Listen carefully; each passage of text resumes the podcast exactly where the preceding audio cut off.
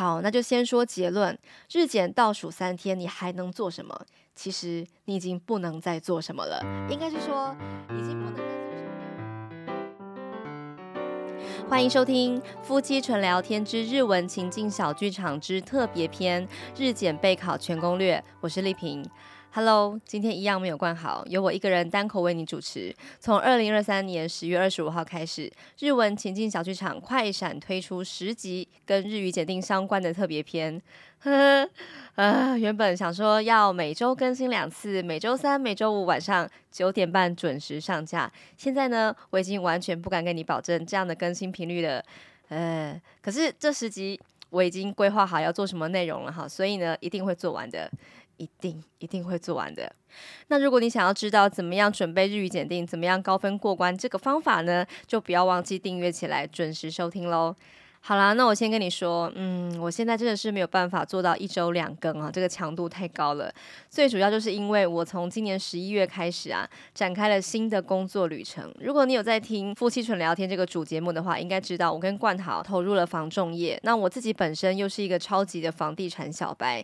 现在呢，除了原本就在进行当中的教学啦、翻译啦、采访、写稿之类的工作之外，每一天。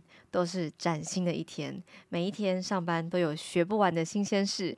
因为我就菜，所以没有什么好啰嗦的啊，就真的不会学就对了，反正不会学就会了哈，反正就是每天都。很累啦，真的，所以啊，真的很抱歉啦。就是我现在跟冠豪呢，每天都非常的忙，没有办法维持我之前设定好的更新频率。可是呢，我预定要做的节目，还是会想办法在时间的夹缝中求生存哈，会努力的制作出来的，就要麻烦各位耐心等待喽，不好意思呢。当然啦，我也是要非常感谢每一位听众的收听。最近我们这个节目就是日文情境小剧场的排名啊，一直有往上攀升的趋势。前两天呢，居然还冲到台湾的语言类的第三十七名。我完全不知道这个逻辑在哪里，这个排名逻辑到底怎么一回事哈？因为我这几个礼拜都没有更新日文单元嘛，所以可能大家刚好就是因为要考日语检定啦，然后可能在找资料啦，不小心查到我的节目吧，应该是这样子。那总之呢，非常谢谢你的收听。自从啊，我在节目里面开放免费的一对一线上咨询的服务之后，就一直有一些陌生的听众来预约我的服务哈。然后在预约过程里面呢，虽然说我是一个聆听需求，然后负责给答案，或者是要提供解决方案的一个人，可是每一次啊，都让我自己很有收获，因为我有机会听见学习者的心声，也可以更加了解他们真实的痛点。而且啊，我发现吼，虽然说每个人学日文的动机、方法，还有现在的程度都不太一样，可是呢，在这个学日文的过程里面，多数人碰到的问题其实都还蛮类似的。比方说，有些人他是在学校有上过日文课，跟我一样，然后出社会之后再去坊间的补习班去学日文，然后这一路上换过很多老师，可是就一直找不到学习的要领在哪里。然后有些人呢是靠自学，主要是在网络上查资料，遇到什么问题就搜寻什么关键字。查到的可能都是比较片段的、比较破碎的资源。那因为没有选对适合自己的教材或是线上课程，所以整个过程就比较缺乏系统性的规划。结果就是完全不知道该怎么样帮自己安排学习进度，也不知道自己现在在什么样的地方。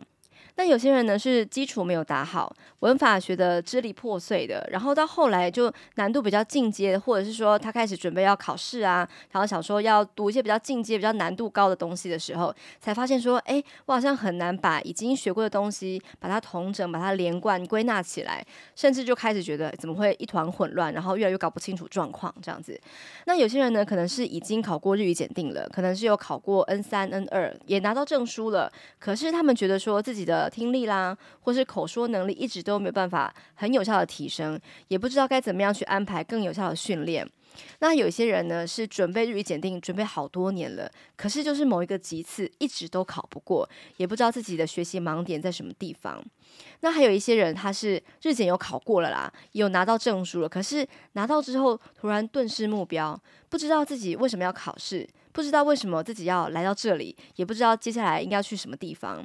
这些问题啊，是我归纳出来，多数人都会碰到的一些常见的问题哈，不知道是不是也是你碰到的问题呢？在咨询的时候啊，我会尽可能的为他们解答，也会分享一些我自己的学习经验、教学方法，希望可以帮助他们理清他们学习卡关的原因。虽然说咨询的时间都短短的，大概就是三十分钟左右，很难一时半刻让他们解决所有的问题。可是我相信多少还是对他们有点帮助。当然啦，如果他们的问题有超出我的能力范围的话，我也会坦白的讲说，我自己是帮不上忙的。总之，我是希望说可以帮助更多学习者，也让自己跟我自己的学生交流之外，也可以听见其他人的，就是比较陌生的人市场上的声音。这是我做这个咨询最重要的目的。那如果你是第一次听到这个节目，这个咨询服务呢是免费的。如果你有需要的话，你现在就可以按下暂停键，来点选资讯栏的连接来跟我预约喽。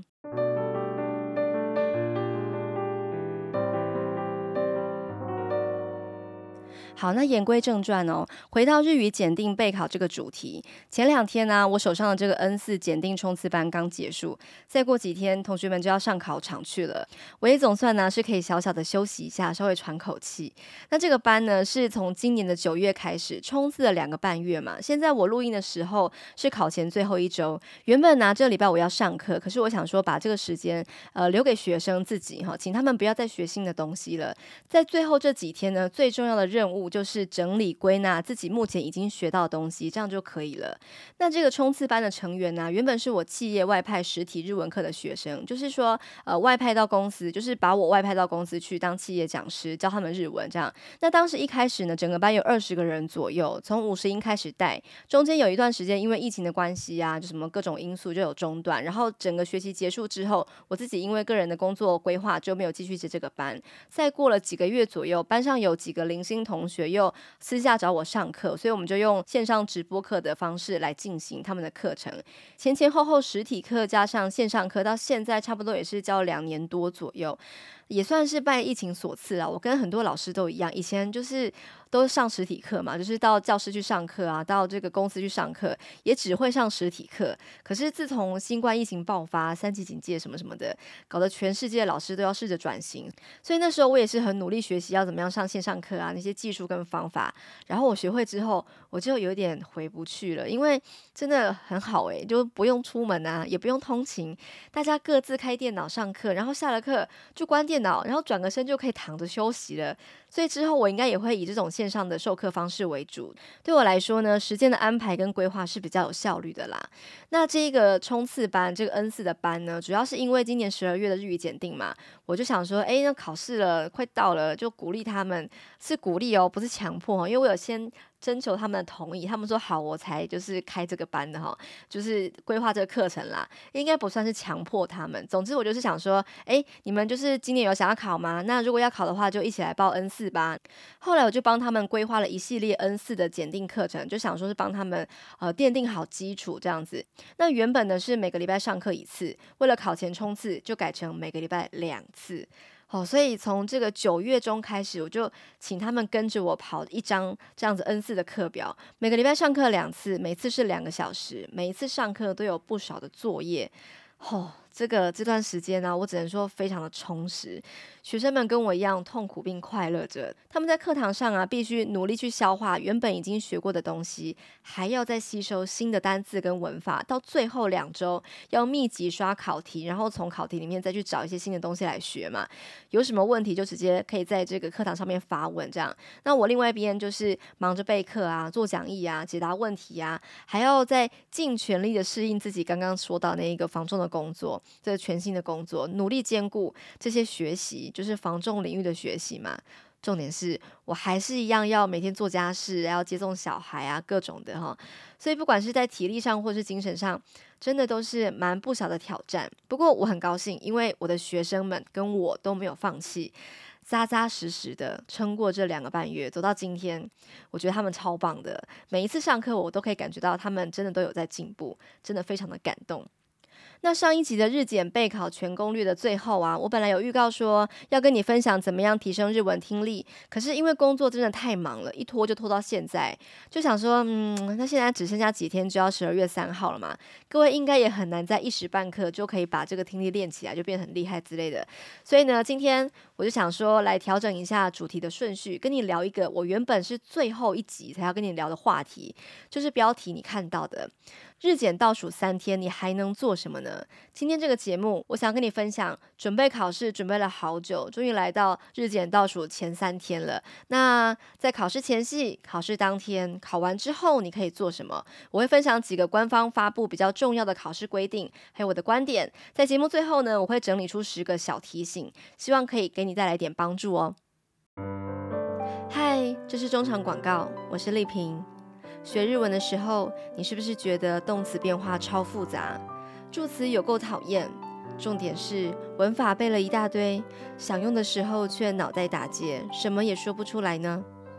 跟你说，同样身为外国人的我，完全可以理解你的感受。我从事日文教学工作将近十五年了，帮助过许多学生打稳日文基础，考取检定证书。可是你知道吗？其实我并不是日文本科系毕业，也没有在日本留学或是工作的经验。大学毕业之后的三个正职工作跟日文完全无关。从五十音到取得 N1 证书，我的整段学习历程都是在台湾完成的。在那个网络学习资源还没有现在这么普及的年代，当然我也经历过一大段寂寞的自学时光。没有去日本留学，虽然有一点遗憾，但也正是因为这样，我亲身经历过自学的乐趣和困难，也深深了解台湾人在学日文的时候常见的错误跟迷思。如果你正在学日文，对于基础文法总是迷迷糊糊，对于动词变化老是搞不清楚，不知道该怎么样高分通过检定，或是单纯有学日文相关的困扰。任何问题都欢迎你跟我预约三十分钟的免费一对一线上咨询，让我帮助你突破学习的难关。预约链接我放在节目说明栏，欢迎填写预约。那我们就线上见喽。好，那就先说结论。日检倒数三天，你还能做什么？其实你已经不能再做什么了，应该是说已经不能再做什么跟提升分数有直接相关的事了。所以，如果你一直有在准备考试的话，现在都倒数三天了，那你就请你好好的复习已经学会的东西，已经看过的背过的文法，这样就好了，不要再读新的了，就直接复习你原本的就好了。当然，临时抱佛脚一定是有效的啦。可是事到如今，如果你再往脑子里面填塞东西，可能也只是徒增自己的压力。所以我会建议我的学生啊，就把你自己已经读过的书，你有做过的题目，好好的看过几遍。不熟悉的，你原本记得的，可是你又忘记的，或是你常常忘记的，你全部浏览回顾一次，这样就可以了。尤其是考题，如果你可以做到，诶，每一个题目你错过的题目呢，你遮住答案之后，你都可以有把握答对，而且还不够啊，还可以把原理解释给自己听。比方说，诶，这个动词变化是什么形？这个文法是什么意思？这个动词变化加上这个文型又是怎么样变化来的？那整个又是什么样的意思？你可以把它翻译得很清楚的话，那我觉得这个时候你已经可以说是十拿九稳，你可以准备凭实力去应考了。虽然说我们都知道啊，不管你有没有准备好，就是大家都是凭实力去考啊。可是我是真的觉得啊，现在的你已经不用再去硬读什么东西了，你只要单纯复习就可以。当然，前提是你之前都有在持续准备考试，不然你还是临时抱佛脚一下好了哈。哎，就像是我这样子，我二零一八年的时候啊，有裸考过一次 N1。当时就是想说，哎，好久没有考了。其实那时候我好像是有考过旧制，可是我一直没有去考新制，就是心里面有很多的心魔，干嘛的？想说想考，可是很怕考不过，就不敢考什么之类的。然后我二零一八年的时候想说，好，来考，来准备，这样子就去报名了。本来就幻想说应该是有空可以读书，结果啊，真的完全不是这样，就是忙小孩啊，忙当时的工作啊，根本一个字都没有读。一个字都没有读，就只有在考试当天，我就翻一翻模拟题就去考了。那一次啊，我是在台大考，我就当天就是下午考嘛，然后我早上就出门，然后去台大附近找一家咖啡店吃饭，然后就读了三个小时的模拟题就去考试，感觉非常的不好，超级没把握的。虽然说我很幸运，就是在那一次那几页模拟题里面，刚好有看到几个单字，还真的有考出来。可是那感觉真的是很不踏实。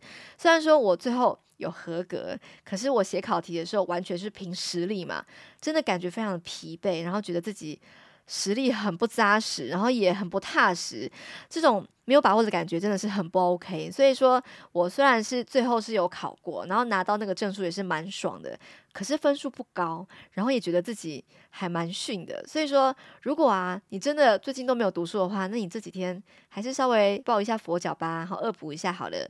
好，那来到了考试最后一天，你应该做什么呢？最重要就是你要准备好你应该带的东西。首先这四样东西你应该知道吧？就是准考证、身份证、黑色铅笔、橡皮擦，这四样。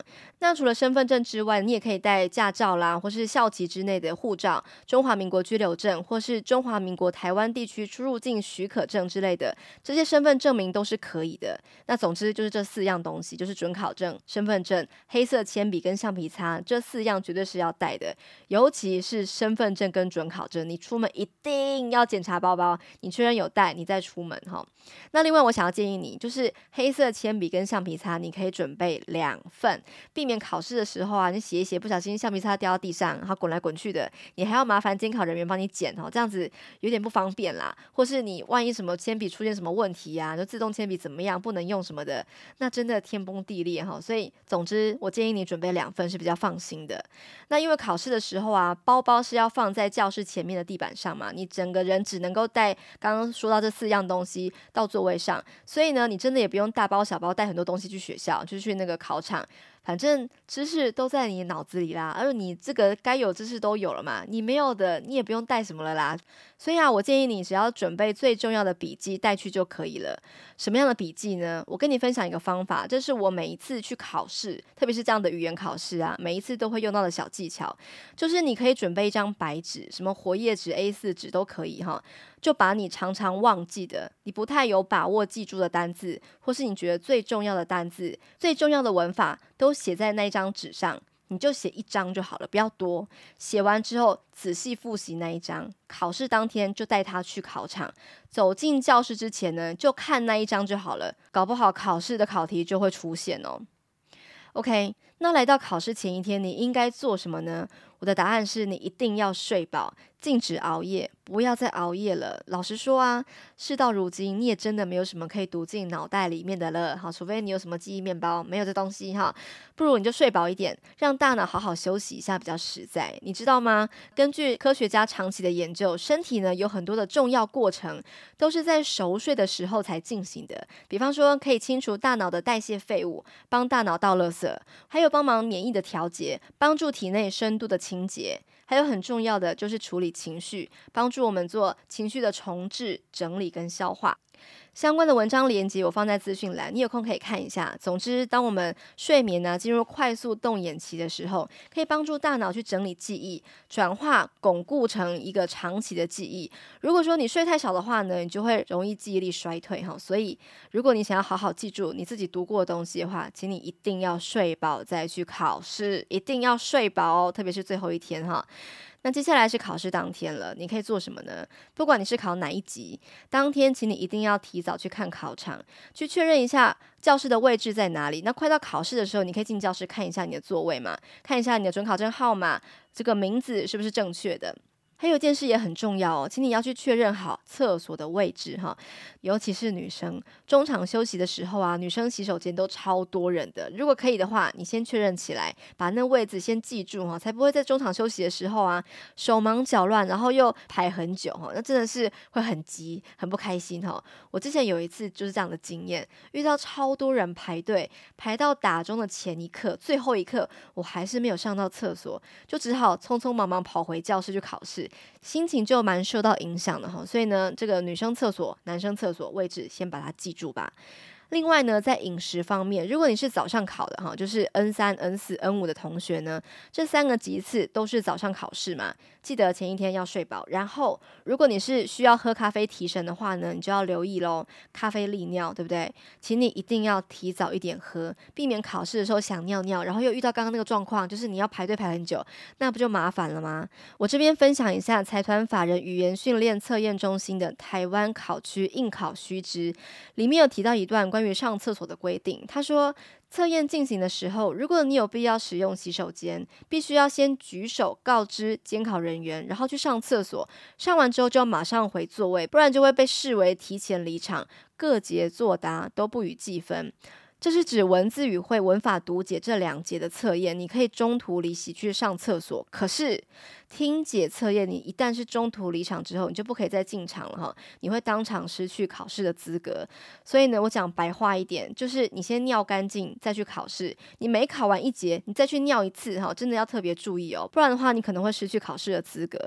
那如果你是下午考试，你是考 N one N two 的同学啊，考试是下午的两点开始嘛？那建议你呢，可以提早一点吃午餐，或是你直接吃一个早午餐，不要吃饱就去考哦，这样子你可能会想睡觉啦，精神不济，会影响到你考试的状况。好，那讲完考试之前的准备之后呢，接下来就是要走进教室做定位了。关于考试流程这个部分呢，我也会搭配官方的台湾考区应考须知，一边跟你说明。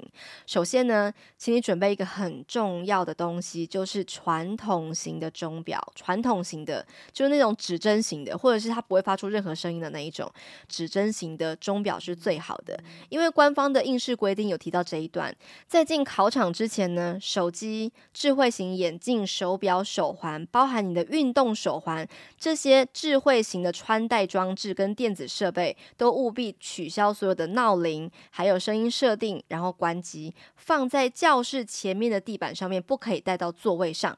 也就是说，如果你要看时间的话，你是必须要准备刚刚提到那个指针型的钟表是最好的。所有的会发出声音的东西都不可以带到座位上。为什么呢？规定是这样的：测验进行的时候，就是从监考人员宣布考试开始到最后宣布解散这一段时间呢，如果发现有人第一把这些设备带到座位上，或是第二设备发出响铃。震动、哔哔声，或是第三，设备没有关机，处于开机的状态，就一律视为违规，就当场取消考试资格，你就不可以再考试了哈。就各节测验作答都不予计分，也不会退费给你。也就是说呢，像什么小米手环啦、Apple Watch 啊、什么呃 Garmin 的手表啊，这些都不可以哈。请你带传统的手表。或是一般的非智慧型的钟表，然后在考试之前呢，一定要取消闹铃、报时之类的设定。测验进行的时候呢，如果发出声音，就视同违规。所以呢，指针型的不会发出声音，那种安静的是最好的啦。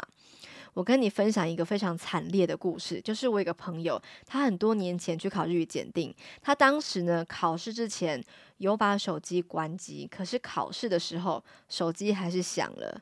原来是另外一只手机响了，因为他忘记自己有带两只手机，好，我不知道为什么呢，当场就被监考人员请出去，他是哭着走出去的哈，所以呢，相关电子设备，请你一定要确实留意，要关闹铃。开飞航，然后关机，最好是不要带啊。可是你不可能不带手机嘛，所以呢，重点就是刚刚说那几个动作你一定要做。然后那个手表哈，就一定要带传统式的指针型的，这样子避免说什么东西就突然响了什么之类的。然后很重要的就是说，你手机啊一定要把闹钟全部都关掉，避免你在关机状态。有些手机不是还是会响嘛，就时间到还是会响哈，那就糟的。所以呢，同学们一定要特别注意这一点哦。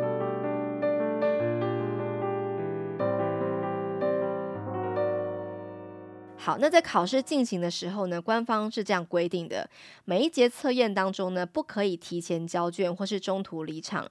如果有违反的话呢，每一节考试作答都不予计分。后面的每一节你也不可以继续考。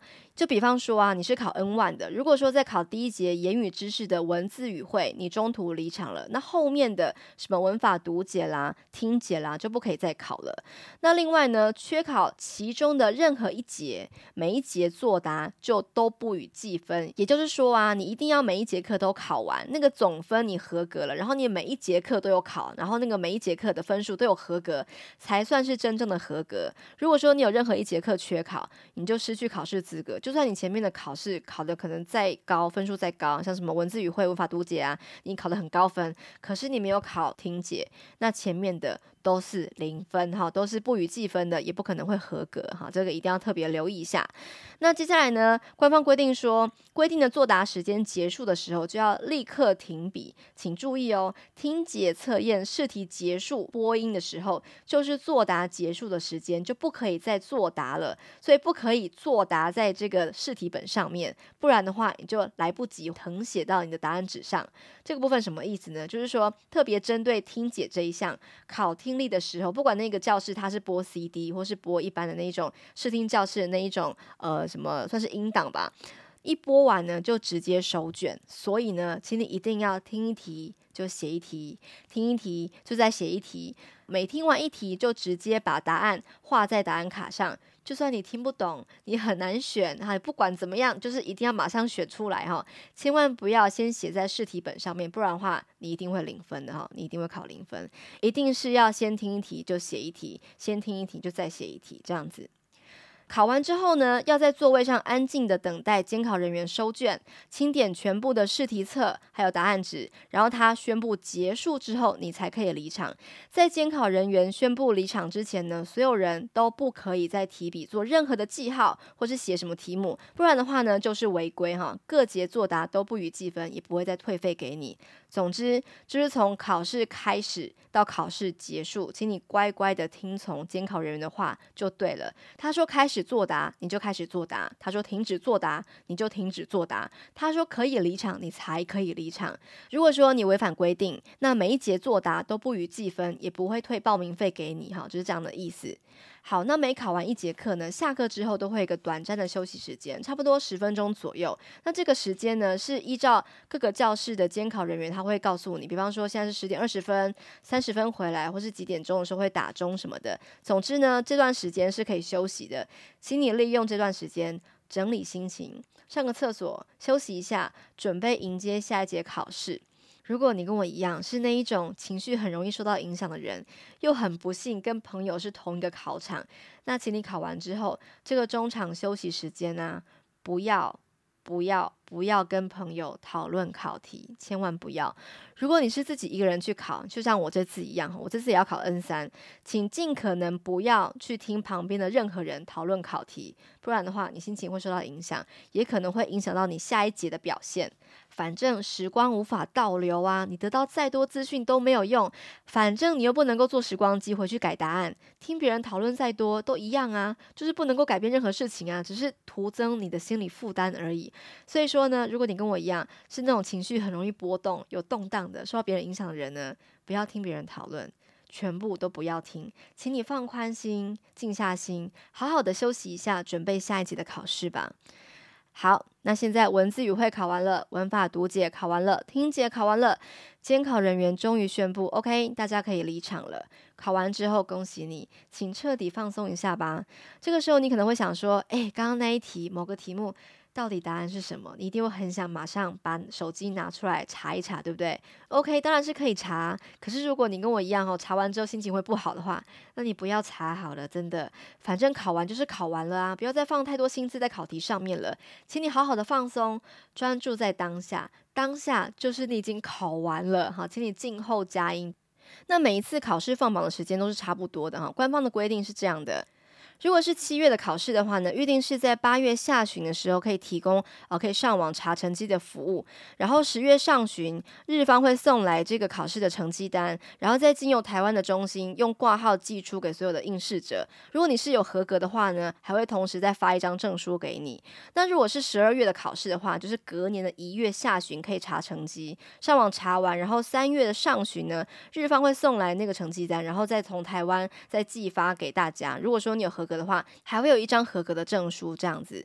所以呢，我的结论就是，你考完之后就静候佳音啦，就是不要再去想那些有的没的了哈。重点是你考完了，然后你是不是很喜欢，你很享受学日文这个过程？那你现在终于完成阶段性的任务，就好好的休息一下。好，那考完之后呢，不管你这一次写考题的手感怎么样，我自己用一个学日文超过二十年、教日文超过十五年的过来人经验啊，告诉你，就是请你尽可能平常心的看待每一次的考试，当然也包含这一次的考试。就像是林云如那个小林同学，台湾桌球小将，大家应该知道他。他在冬奥的时候非常有名嘛，他打败过好几个世界球王，媒体呢也封他是桌球神童。他当然是绝对有过人的天分，可是你知道吗？其实他努力的程度超乎你我的想象。我看过好几篇跟他有关的报道，林云如他每一天都会花六到七个小时练球。单一动作连续进行各十五分钟，他可以忍受这样每天练球很枯燥的感觉，然后也常常利用休息时间去练习桌球，甚至他可以为了比赛甘愿放弃他的毕业旅行。他什么时候休息，你知道吗？他说他唯一休息的时间就是比赛那一天，就是比赛那一天。这完全就是印证那句至理名言啊：优秀的人并不可怕，可怕的是优秀的人比你更努力。比你更努力，而且啊，林云如的心理素质啊，真的非常的强健。他在面对每一场比赛的心态，都是尽可能保持平常心，就专注在比赛当下，做好万全准备就上场。然后呢，他就不顾一切的就去比赛了。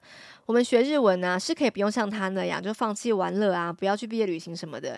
你也可以不用像他一样每天都读书啊，然后只有考试当天才休息，可以不用这样。可是呢，他有一个地方是非常值得我们学习的，就是他持续累积，他勤练基本功，然后呢，他要上考场，他要上比赛场的时候呢，那个精神沉稳的态度非常值得我们学习。因为比赛有输有赢，我们考试的分数当然也是有可能会有高有低哈。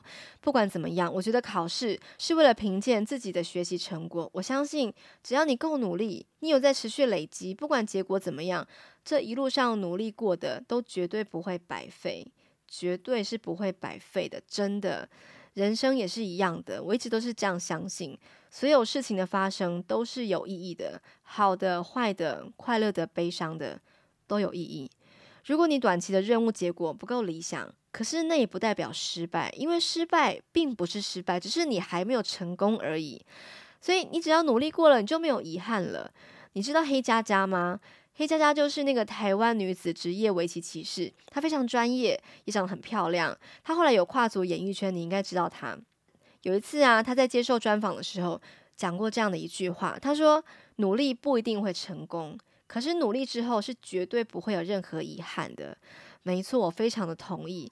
只要认真踏实的走过每一天，所有的努力都会一点一滴的累积在你自己的身上。只要你曾经努力准备考试，最后考得好，那很棒，努力有回报，值得好好庆祝一下。可是如果分数不够理想，或是你可能没有合格，那沮丧、失落、难过。是在所难免，可是这样的考试经验也是绝对有意义的。它可以让你有机会回顾，说你在这整段学习历程里面有哪些不足，有什么盲点。只要你好好去厘清它，然后改善它，再重新出发，反正之后还有很多次可以考试的机会啊，你一定会进步，一定可以比昨天的自己还要更好，对不对 ？OK，节目来到尾声。今天我想跟你分享的名言呢，是来自日本某一个城市的交通标示。我查不太到到底是哪个城市。那总之，我看到这句话的时候，还蛮有感觉的。这句话是这么说的：“慌てるな、昔はみんな歩いてた。慌てるな、昔はみんな歩いてた。” 慌てるな就是慌张急忙这个动词，再加上な变成了一个静止型。我们前几周有提过，对不对？就是说你不要慌张，你不可以慌张。为什么呢？因为昔は昔以前的意思，以前呢，みんな所有人大家都是歩いてた。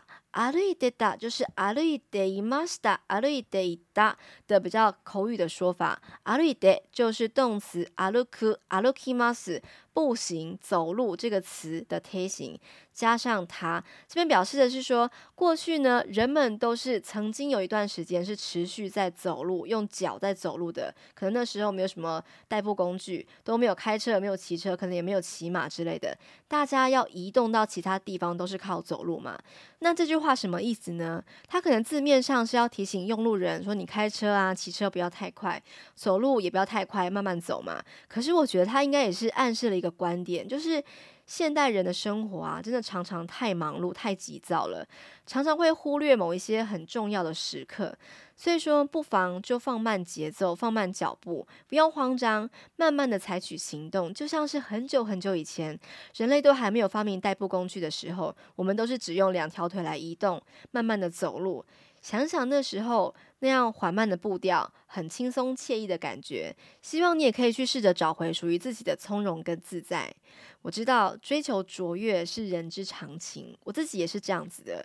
我也是常常在担心啊，自己不够好啊，不够优秀啊，所以常常都很努力学习，就想要变得更优秀。可是我现在超过四十岁了，我深深知道这个道理，就是有一些事情。不是努力就一定会有回报，可是我还是会努力的。但是我会常常提醒自己，你要时时刻刻停下脚步，去观察自己的状态，心理的状态怎么样，身体的状态怎么样。然后呢，很重要的一点就是，相信所有的事情发生都是有意义的，不管好或不好，所有事情的发生一定都有意义。所以这考试你马上就要去考了，不管你考得怎么样，那个分数、那个结果一定都是有意义的。这句话我想要送给你，就是“慌てるな、昔はみんな歩いてた”。我想用它来提醒自己，也想要送给你。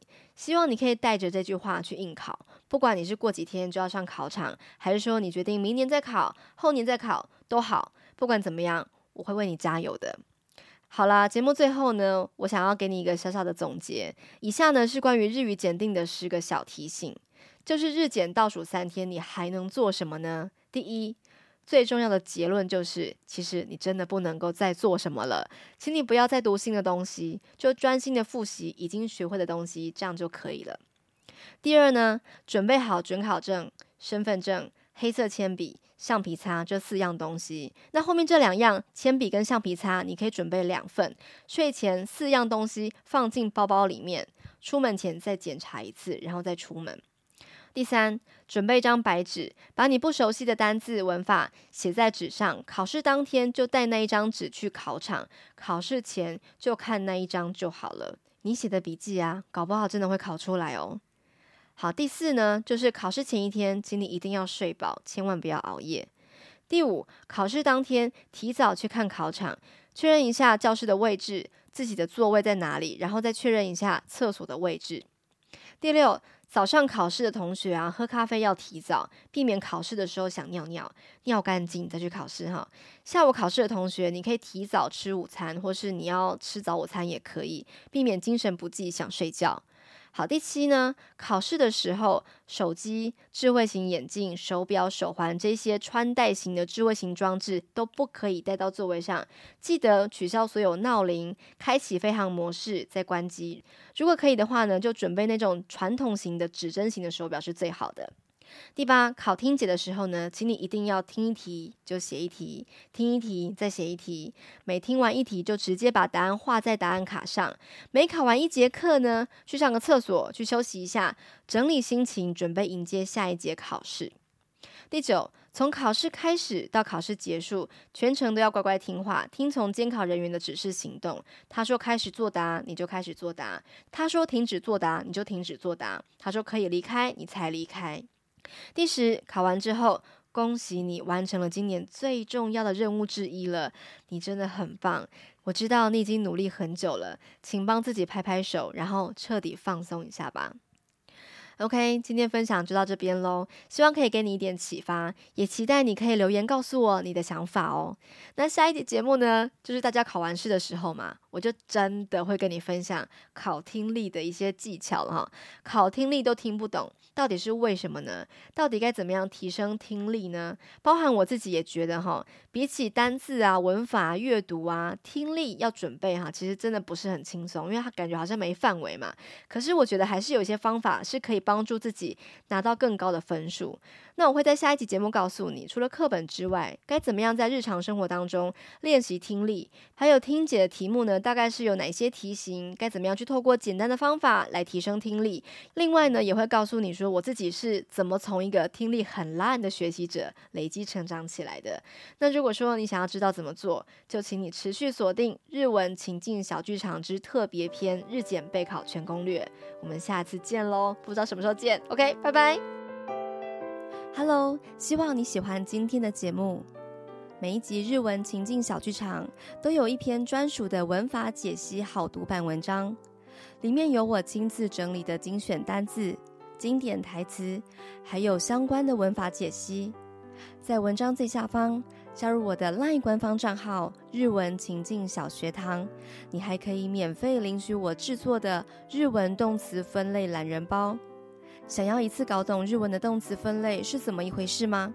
请点击节目下方资讯栏的链接哦。如果你喜欢日文情境小剧场，欢迎你按下订阅，把这个节目分享给亲朋好友，也别忘了在 Apple Podcast 留言，给我们五星好评，告诉我们你喜欢哪一集节目。